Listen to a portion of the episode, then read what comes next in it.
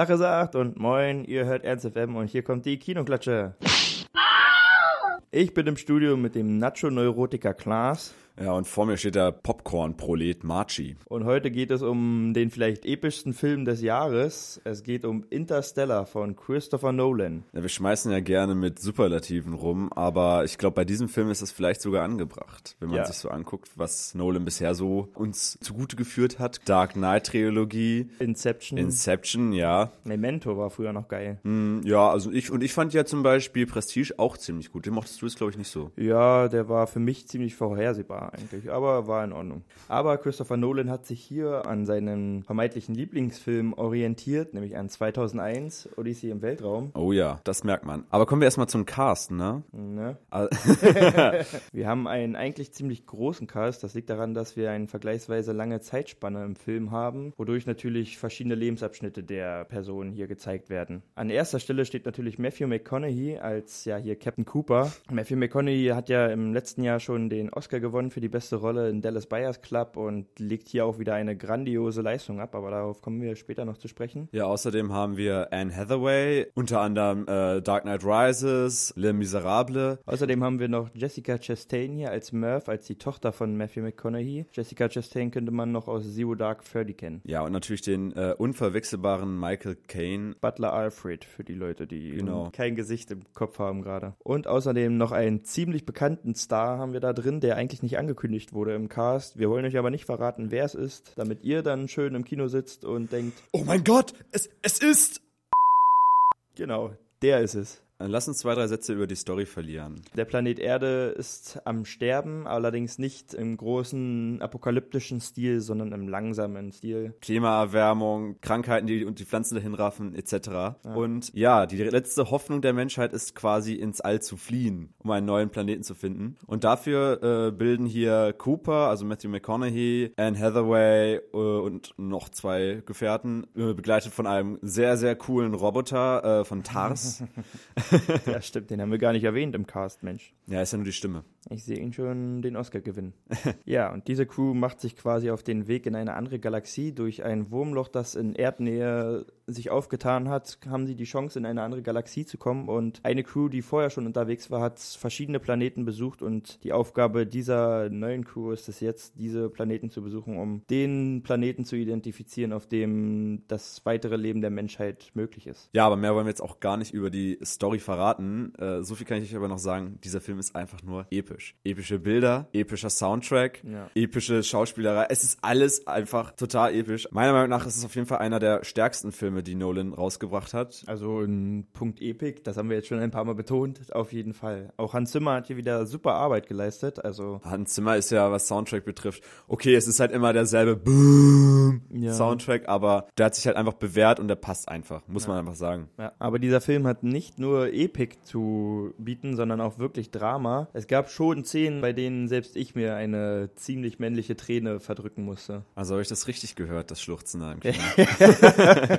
Ja, vielleicht nicht ganz so schlimm, aber Ja, also- es, es gibt es geht schon manchmal unter die Haut so die ein oder andere Szene. Es ist halt auch nicht dieses Drama, was man sonst so von äh, den meisten Blockbustern so kennt. Eine ganz elementare Form des Dramas, die heutzutage kaum noch vorkommt, leider in Filmen. Diese Vater-Tochter-Beziehung, äh, Ja. beziehungsweise Vater- und Sohn-Beziehung wird ziemlich gut beleuchtet und ist ja Herausragend. herausragend, ja. Ja, lese ich hier gerade.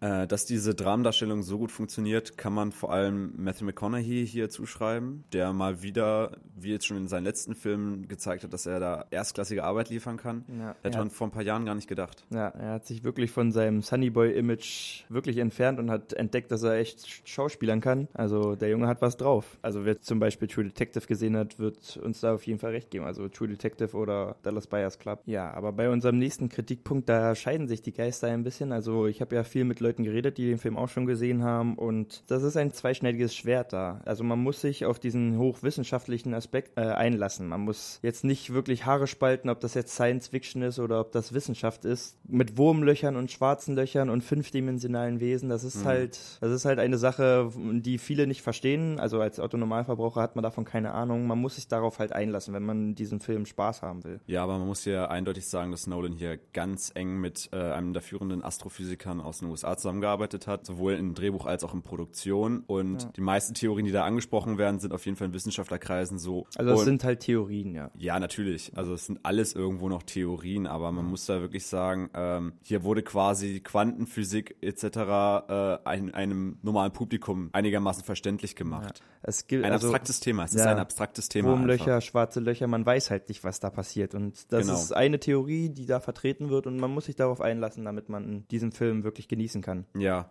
Ja. also wie das alles dargestellt wird, zum Beispiel das Wurmloch selbst wurde halt von diesem Astrophysiker so designt. Und Und auch das schwarze Loch soll die realistischste Darstellung eines schwarzen Lochs sein, die es gibt, oder? ja, also ja, ja, kann man Ja. so sagen, ja.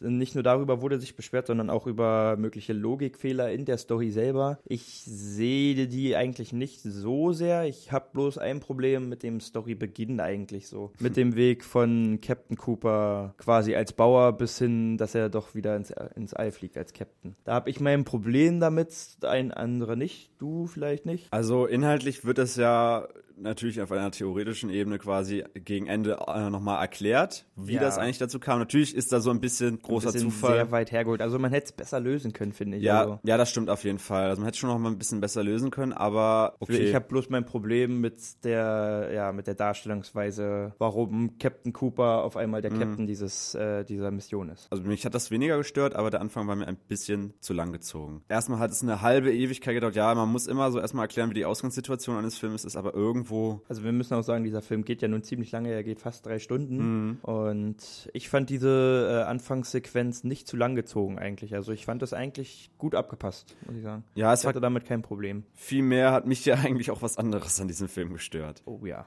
Ja, ja. Man war gerade in den tiefsten wissenschaftlicher Logik und auf einmal startet Anne Hathaway einen fünfminütigen Dialog, äh, Monolog, warum denn Liebe die stärkste Kraft im Universum ist. Ja. Sowas hat in einem wissenschaftlichen Film für mich nichts zu suchen. Also ich würde nicht sagen, es hat da nichts zu suchen. Es Wenig. war halt ein, aber es war ziemlich strange irgendwie die ganze Situation. So, es hat einfach überhaupt nicht reingepasst. Vor allem kur kurz nach diesem Monolog war dann auch die Pause und man hat Ja. einfach nur so gesehen, Was war da los? Genau. also, ach kommt Leute. ja. Ach, kommt, Leute, ist ein gutes Stichwort. Ja, wir können dann auch zu unserer Bewertung kommen. Also ich war sehr zufrieden mit dem Film. Man muss auch dabei sehen, dass wir so hohe Erwartungen hatten wie selten an einen Film. Ich wurde nicht enttäuscht. Es gab ein paar Punkte, die mich ein bisschen gestört haben, aber ich gebe dem Film trotzdem acht Punkte. Vor allem halt für seine wirklich epischen Szenen und auch Dramatik ist dabei. Wie gesagt, selbst ich konnte nicht an mir halten. Also er hat hochverdiente acht Sterne bekommen von mir und kriegt zwei kleine Klatschen. Eine Klatsche für den Storybeginn, dafür wirklich schon eine verdiente Klatsche. Ich finde es, man hätte es einfach besser lösen können und eine Klatsche für ja diesen Liebesmonolog, der das What the fuck etwas sehr deutlich auf meine Stirn geschrieben hat. Der Film hat in meinen Augen alle, alle die seine Versprechen eingehalten. Also von mir kriegt er neun Sterne. Ich bin da ein bisschen mehr, glaube ich, begeistert gewesen. Ich verteile hier zwei halbe Klatschen nur, weil auf drei Stunden gesehen ist mir das Intro zwar ein kleines bisschen zu lang, aber ist nicht so schlimm, dass ich sagen würde, dass es eine ganze Klatsche verdient hat. Und dieser Monolog einfach, eigentlich hat er eine gesamte Klatsche verdient, aber das will ich jetzt diesem Film nicht äh, absprechen, dass er da neun Sterne verdient hat. Deswegen kriegt Anne Hathaway, auch wenn die dafür wahrscheinlich am wenigsten was kann, eine halbe Klatsche für den Monolog. Ja, also Matthew McConaughey hat uns in diesem Film nochmal gezeigt, beziehungsweise er hat auch betont, dass wir Menschen ja Pioniere sind und dass die Erde zwar unser Geburtsort ist, aber längst nicht unser Grab sein muss. Deswegen würde ich einfach mal in den Worten von Buzz Lightyear verbleiben Bis zur Unendlichkeit. und noch viel weiter.